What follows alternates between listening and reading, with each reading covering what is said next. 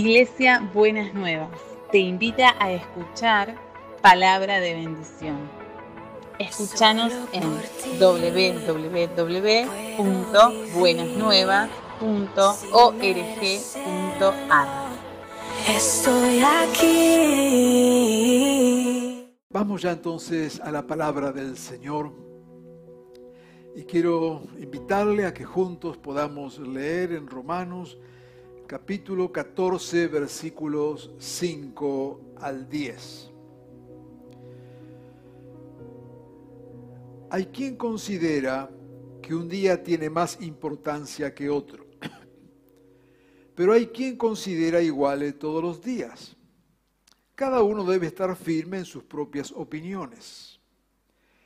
El que le dé importancia especial a cierto día lo hace para el Señor, el que come de todo come para el Señor, y lo demuestra dándole gracias a Dios. Y el que no come, para el Señor se abstiene y también da gracias a Dios.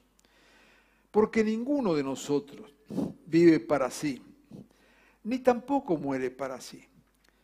Si vivimos, para el Señor vivimos. Y si morimos, para el Señor morimos. Así pues, sea que vivamos o que muramos, del Señor somos. Para esto mismo murió Cristo y volvió, y volvió a vivir, para ser Señor tanto de los que han muerto como de los que aún viven. Tú entonces, ¿por qué juzgas a tu hermano? ¿O tú por qué lo menosprecias? Todos tendremos que comparecer ante el tribunal de Dios. Quiero subrayar el versículo 8. Si vivimos, para el Señor vivimos, y si morimos, para el Señor morimos. Así pues, sea que vivamos o que muramos, del Señor somos. Una de las cosas que ha traído esta pandemia universal es revalorar el sentido de la vida asumimos nuestra precariedad y nuestra finitud. Todos sabemos, por supuesto, que algún día vamos a morir, pero ahora lo vemos como algo más cercano, más cotidiano, más posible en cualquier momento. En estos días, hablar del sentido de la vida no es algo filosófico, sino algo que en verdad nos toca bien de cerca. Es una pregunta cotidiana. Y de esto tiene que ver la palabra en este día, porque tenemos allí este propósito de parte de Dios y esta invitación a vivir una vida tal que si vivimos la vivamos para el Señor y si morimos aún para el Señor morimos. Diríamos es una vida puesta en las manos de, Dios con el sentido que Dios da a la vida. De hecho, hay muchos que viven una vida totalmente sin sentido. ¿Y qué es una vida sin sentido? Bueno, es simplemente una existencia, un respirar, dormir, comer, trabajar, descansar un rato viendo televisión o la computadora y volver a dormir. El único matiz que tienen quienes viven de esta manera es eh, cuánta importancia le dan a uno de esos elementos. De repente hay algunos que duermen más de lo que comen y trabajan, otros comen más de lo que duermen y trabajan, otros trabajan más de lo que duermen y de lo que comen. Y otros miran televisión o están con sus tabletas más de lo que duermen, comen y trabajan. En realidad la única variable que tienen en esa existencia es donde ponen el acento a estos elementos. Pero la verdad es un sinsentido, o sea, no tiene una dirección, es un círculo eh, permanente de actividades que le permiten subsistir como pudiera subsistir cualquier otro animal, cualquier otro ser vivo. Y a eso la verdad no le podemos llamar vida, le llamamos simplemente una existencia. Hay otros que tienen un sentido en la vida, pero justamente un sentido. Hay quienes viven para el deporte y toda su vida gira alrededor del deporte. Hay quienes viven para sus hijos y construyen una vida alrededor de sus hijos. Hay quienes viven para la casa y permanentemente están preocupados en cuidar de la casa que tienen. Hay quienes viven para la iglesia y entonces la vida de ellos se circunscribe a la vida de la iglesia e intentan estar todo el día metidos en la iglesia o con cosas relacionadas a la iglesia, su vida empieza y termina en la iglesia. Ninguna de las cosas que mencionamos son, son malas, no tienen nada malo en sí misma. El problema es que es una sola dirección, un solo sentido. Y en ese único sentido dejan de vivir la vida en plenitud dejan de gozar y de experimentar la riqueza de la vida porque están concentrados solamente en un área de la vida, en un sentido en su vida. Quizás decíamos aquellos que su razón de ser es el deporte, y claro que está bien y es algo eh, sano, pero también el cuerpo se va gastando y se va desgastando, y no siempre podrá hacer los mismos deportes. Y mientras va haciendo y ocupando su vida solo allí en ese deporte, va descuidando otras áreas porque lo, prioritario está puesto allí. Uno de los ejemplos más claros que tenemos son los deportistas profesionales, ¿no es cierto? Y el drama en sus propias vidas cuando terminan de tener ese periodo en la vida del cual, en el cual pueden practicar los deportes, ¿no es cierto? Hay cierta edad en que ya no pueden seguir y entonces pierden el sentido de la vida porque toda su vida estaba focalizado en ese único aspecto que era el deporte.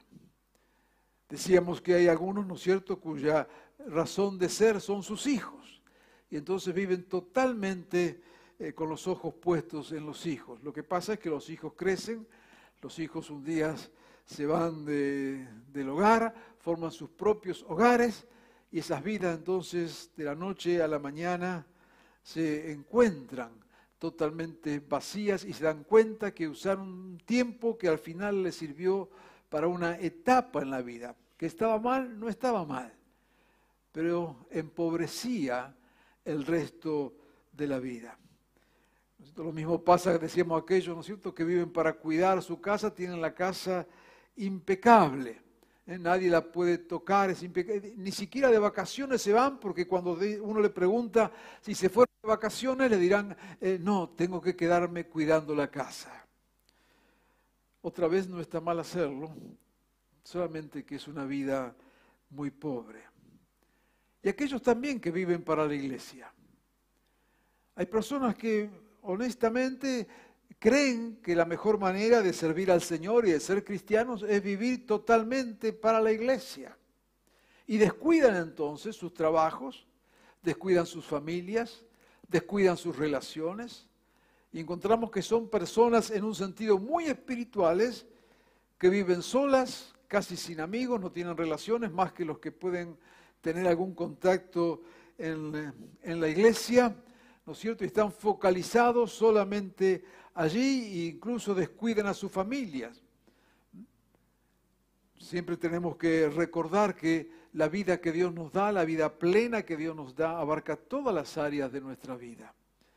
Y tenemos que ser coherentes entre lo que decimos y lo que vivimos.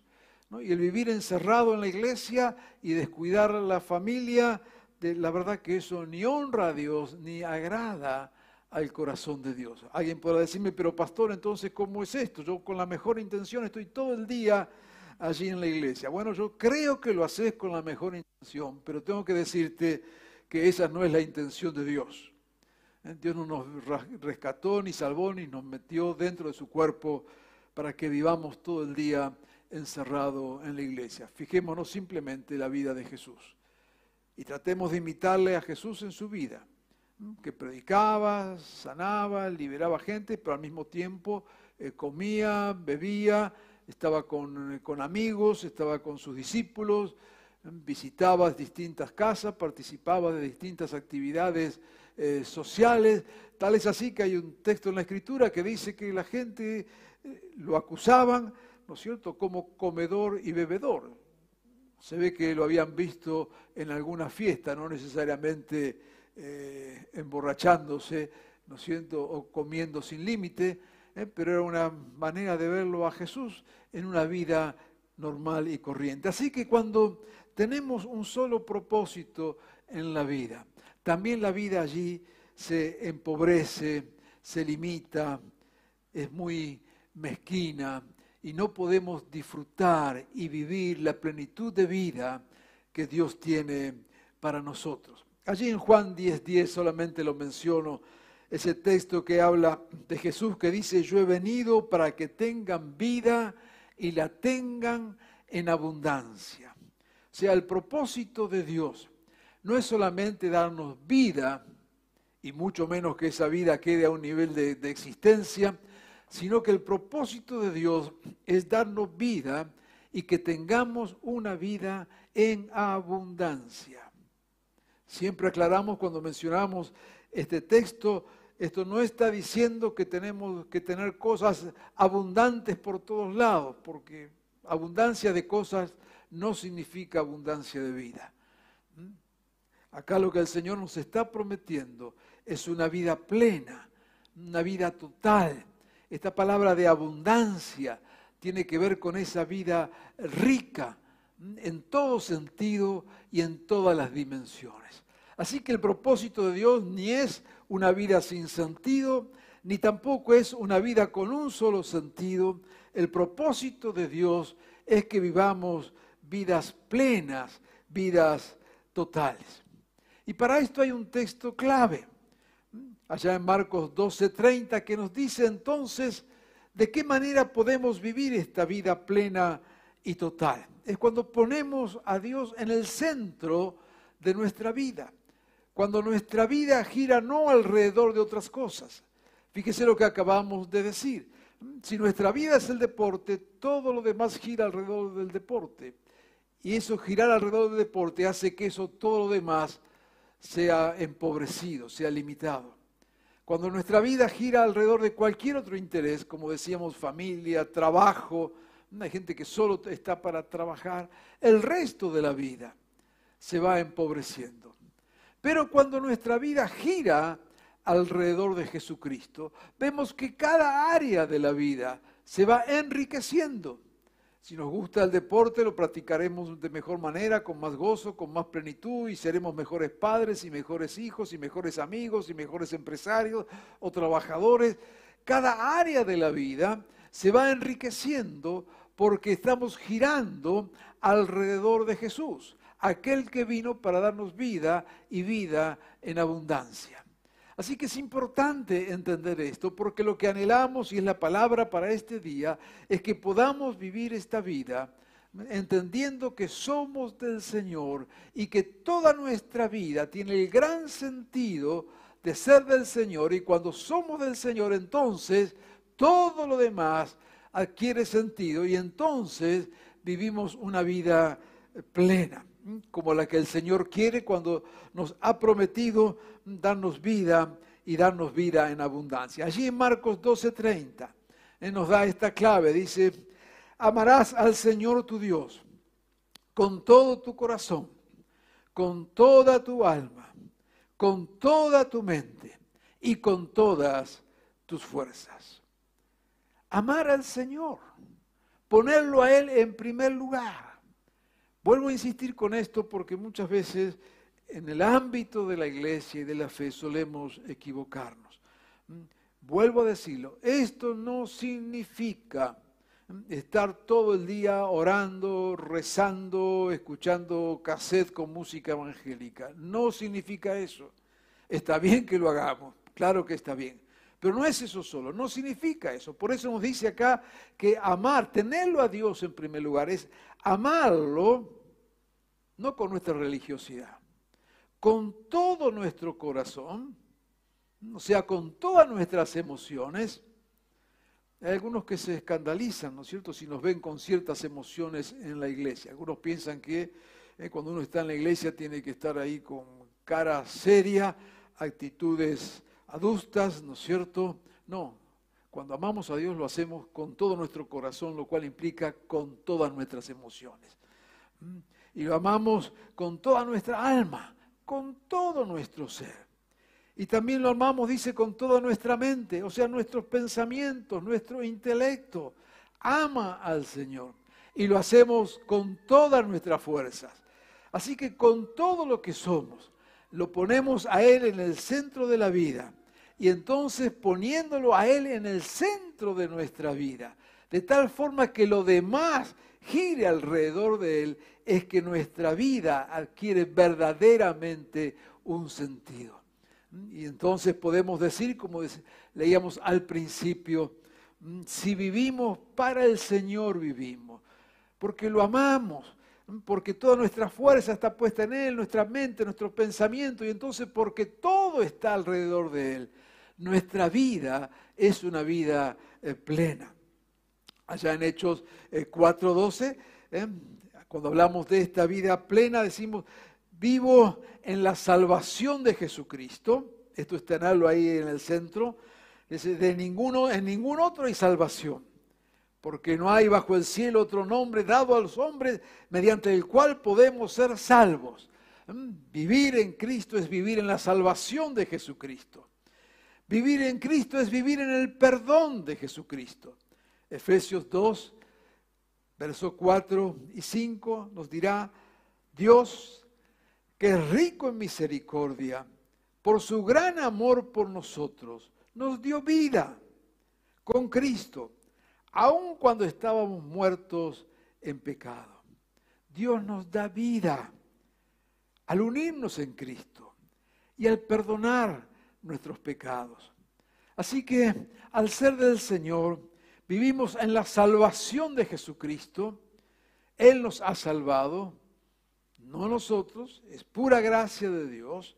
Él nos ha perdonado y perdona todos y cada uno de nuestros pecados. Disculpen algunos creyentes de hace tiempo que repetimos estas cosas, pero son básicas y hay hermanos y hermanas que recién ahora se están sumando y amigos y amigas que recién ahora se suman. Y queremos decirle que Jesucristo trae salvación y que Él perdona todos y cada uno de nuestros pecados. Y esto es la base para nuestra vida, para el sentido de nuestra vida. Vivir en Cristo significa vivir en el poder de Jesucristo. Primera de Juan 5:4 dice, todo el que ha nacido de Dios vence al mundo. Así que cuando venimos a Jesucristo y nos encontramos con la vida verdadera y Él es el centro de lo que somos, tenemos poder para vivir conforme a su voluntad. Si hay alguien que nos está viendo, escuchando, ¿no es cierto? Y está atrapado en alguna costumbre, en alguna eh, cosa que le lastima, en alguna adicción, sepa que en Jesucristo tiene poder para vencer. Por eso cuando lo ponemos a Él en primer lugar, por eso cuando Él es el centro, cuando vivimos para Él, hay poder de Dios para transformarnos y para vencer en aquellas circunstancias y situaciones donde ya nuestras fuerzas no dan, donde nuestras posibilidades no dan. Cuando bajamos los brazos y decimos, no puedo. Pero mira, cuando vivimos para Cristo, cada vez que decimos, no puedo, aparece Jesús y dice, yo puedo. Y Pablo nos recordará diciendo que todo lo puedo en Cristo, que es el que nos fortalece. Pero esta vida en Cristo es algo más. En Juan 15, 5 dice, yo soy la vid y ustedes las ramas. El que permanece en mí, como yo en él, dará mucho fruto, porque separados de mí no pueden ustedes hacer absolutamente nada. Así que la vida en Cristo significa una vida que somos salvos, que tenemos perdón de nuestro pecado, que está el poder de Jesucristo en nosotros, pero es también una vida fructífera, una vida que produce frutos, una vida que se proyecta en otros, una vida que bendice a otros, una vida que es instrumento en las manos del Señor para ayudar, para bendecir, para dar, para compartir, una vida verdaderamente enriquecida. Trate de comparar esto que estoy diciendo con lo que decíamos al principio, esa vida sin sentido que da vuelta, o esa vida solamente con una ocupación, un sentido eh, tan limitado, tan pobre, pero llega a Jesucristo. Y Dios que te transforma y te da poder y te perdona y nos salva, nos da una vida fructífera, una vida que puede bendecir a otros, una vida que deja un legado, una vida con, con sentido pleno y no con sentido único. Esta es la vida de Dios para nosotros. Y una vida, como dice en 1 Pedro 1, 3, alabado sea Dios, Padre de nuestro Señor Jesucristo, por su gran misericordia nos has hecho nacer de nuevo mediante la resurrección de Jesucristo, para que tengamos una esperanza viva una vida fructífera, pero también una vida de esperanza. Esperanza que para nosotros es expectativa, esperanza que para nosotros es seguridad de vida eterna. La esperanza basada en la resurrección, de que la muerte no nos puede atrapar. Por eso, en medio de las circunstancias en las que estamos, en estos campos de muerte que estamos viviendo. Los cristianos no estamos ajenos a esas situaciones. No es que no nos afecta la enfermedad, de hecho aquí en la congregación tenemos ya no sé cuántos hermanos y hermanas enfermos. No es que no nos toca la enfermedad, no es que no nos toca la muerte, ¿Cuántos están falleciendo en estos días consecuencias del virus, hermanos, hermanas, pastores? Estamos calculando ya más de 200, 250 pastores acá en Argentina que han muerto, pero estamos seguros mucho más. Recién estamos juntando los datos en la última semana. Casi 10 pastores murieron aquí alrededor de la ciudad de Buenos Aires. O sea, no es que el estar en Cristo nos hace, nos cubre de una manera tal que no nos llega ni el dolor, ni las preocupaciones, ni la muerte. Pero la diferencia está cuando vivimos en la calidad de vida y cuando morimos en la certeza de que la muerte no tiene la última palabra. Vivimos en la esperanza. Por lo tanto, no le tememos a la muerte. No es que nos guste, no es que la anhelamos, la muerte siempre aparece en la palabra de Dios como un enemigo de Dios. Jamás la muerte aparece como un enemigo. Eso tenía que ver como un amigo. Eso tenía que ver con ciertas filosofías griegas. Pero en el cristianismo, en nuestra fe, en Jesucristo, la muerte siempre aparece como algo horrible, lejos de Dios, como un enemigo. Pero Jesucristo venció la muerte. Por lo tanto, ese enemigo no nos asusta, porque sabemos que si vivimos, para Jesús vivimos. Y si morimos, para el Señor morimos, porque estaremos eternamente con Él. No es una ilusión religiosa, es la esperanza que surge del poder de la resurrección. Salvación, perdón, poder de Dios, fruto y esperanza. Esto es una, una vida plena. Es una vida en múltiples dimensiones. Es la vida que Dios nos da cuando Él es el centro. Y cuando Jesús es el centro, Decíamos, todo lo demás se enriquece. Puedes ser un buen esposo, un buen padre, un buen hijo, un buen trabajador, un buen empresario, un buen deportista. Y puedes hacer todo eso a la vez y ser todo eso al mismo tiempo. Porque Jesucristo, que te trae salvación, que te trae perdón, que te da el poder para vencer, que hace de tu vida que sea fructífera y que te da esperanza. Jesucristo hace y permite que podamos vivir esa vida.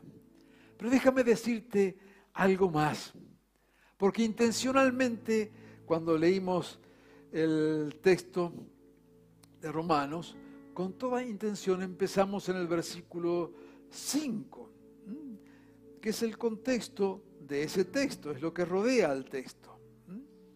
Si hubiéramos empezado en el versículo 7, diríamos, ninguno de nosotros vive para sí, ni tampoco muere para sí. Es el centro de lo que estamos diciendo. Si vivimos para el Señor, vivimos. Si morimos para el Señor, morimos. Pero cuando el apóstol llega a esa palabra, es que había dicho algo antes. Y la verdad que el apóstol viene hablando de una situación que se daba allí en, en la iglesia y que suele darse muchas veces. Cuando tenemos ciertas costumbres, ciertos hábitos, y aquellos hábitos y costumbres tenían que ver con la vida en la fe. Había personas cristianos que comían ciertas cosas y otros que no la comían. Y eso traía enormes divisiones. A ver quién tenía razón. Había otros que guardaban ciertos días y otros que no lo hacían. Y otra vez eso traía enormes divisiones en la iglesia. Y lo que Pablo está diciendo cuando llega a esta conclusión de que vivimos para el Señor y morimos para el Señor, es que no estamos atados a ninguna religiosidad. Y déjeme pararme un segundo en esto, porque es importante, a veces se nos va este, este énfasis de, Pablo ¿eh? se, nos va del espectro de nuestra reflexión cuando él está diciendo allí que hay quienes comen ciertas cosas, otros otros, quienes guardan ciertos días, otros otras cosas, pero que el Señor es Señor de todos. Y cada uno dice debe estar firme en sus convicciones. Así que lo que Pablo está mencionando acá cuando habla de que en el Señor vivimos. Es en verdad un canto a la libertad, en contra de toda religiosidad legalista, de aquellos que decían somos más santos porque comemos esto, somos más santos porque no comemos esto, o porque guardamos este día y entonces los que no se guardan de este día son peores que los que viven de esta otra manera. Hoy podríamos poner ejemplos, ¿no es cierto?, este, contemporáneos. Cuando discriminamos a otros, si vos eh, crees esto de esta manera y yo lo veo quizás desde otro ángulo, entonces ya no sos de, la iglesia.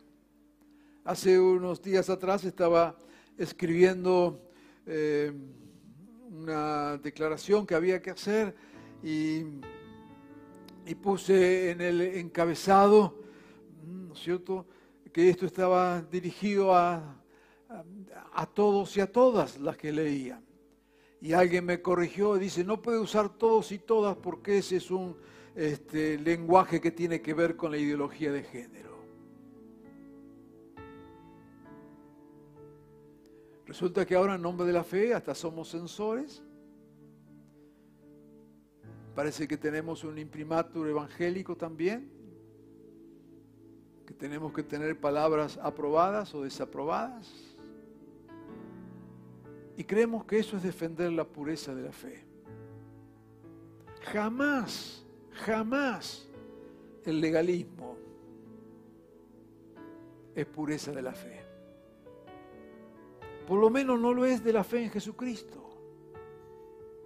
Por lo menos no es la fe en nuestro Dios, que nos dio tanta libertad que habiéndonos creado, nos dio aún la libertad de negarle y de apartarnos de él. No nos hizo títeres, nos hizo libres. Y lo que Pablo está señalando aquí es esa libertad que el Señor nos da.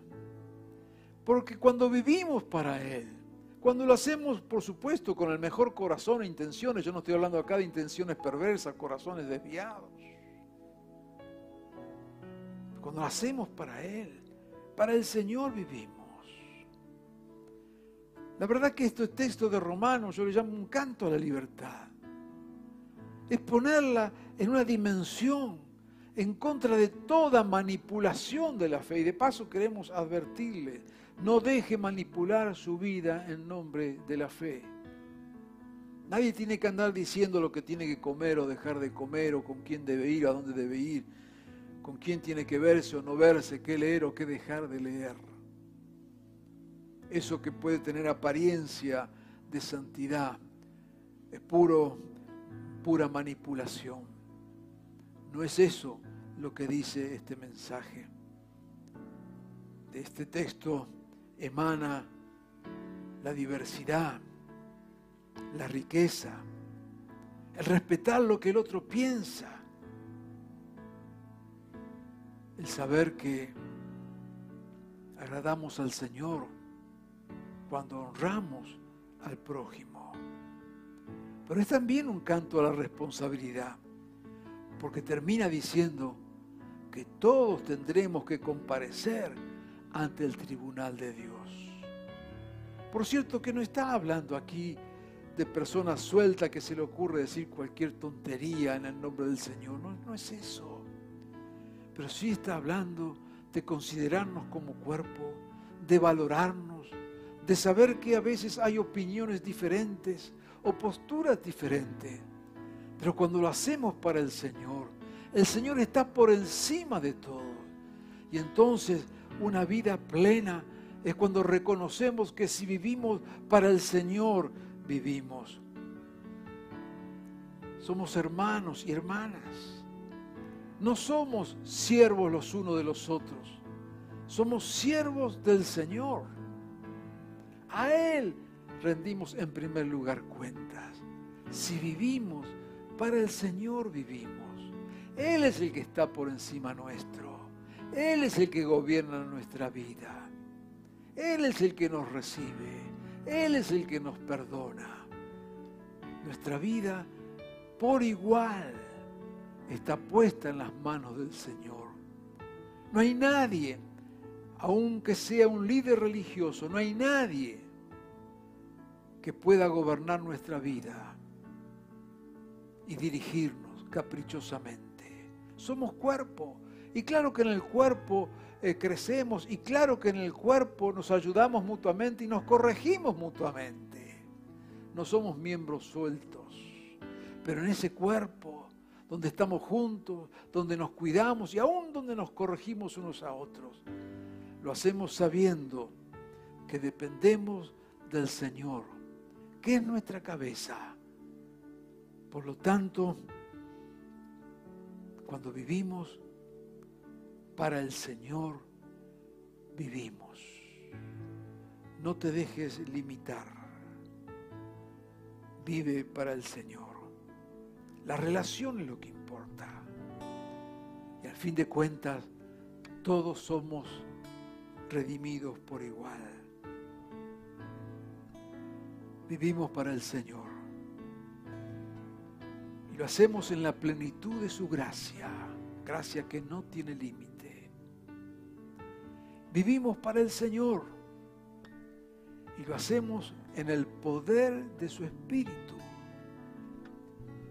Vivimos para el Señor y lo hacemos en la esperanza de su resurrección. Vivimos para el Señor y lo hacemos en la libertad de su reino. Te invito a vivir de esta manera, esta vida plena. Si ya lo estás haciendo, gózate en el Señor. Quizás es tiempo de revisar que en verdad Jesús sea el centro. Si aún no lo has hecho, esta es una buena oportunidad para que en verdad tu vida y mi vida giren alrededor del Señor. No me respondas diciendo cuántos años estás en la iglesia. Eso es un dato nomás cronológico. La respuesta es si el Señor es el centro de tu vida. Y la palabra en esta mañana es que puedas vivir de tal manera donde Él sea el centro y tu vida se desarrolle a plenitud alrededor de Él.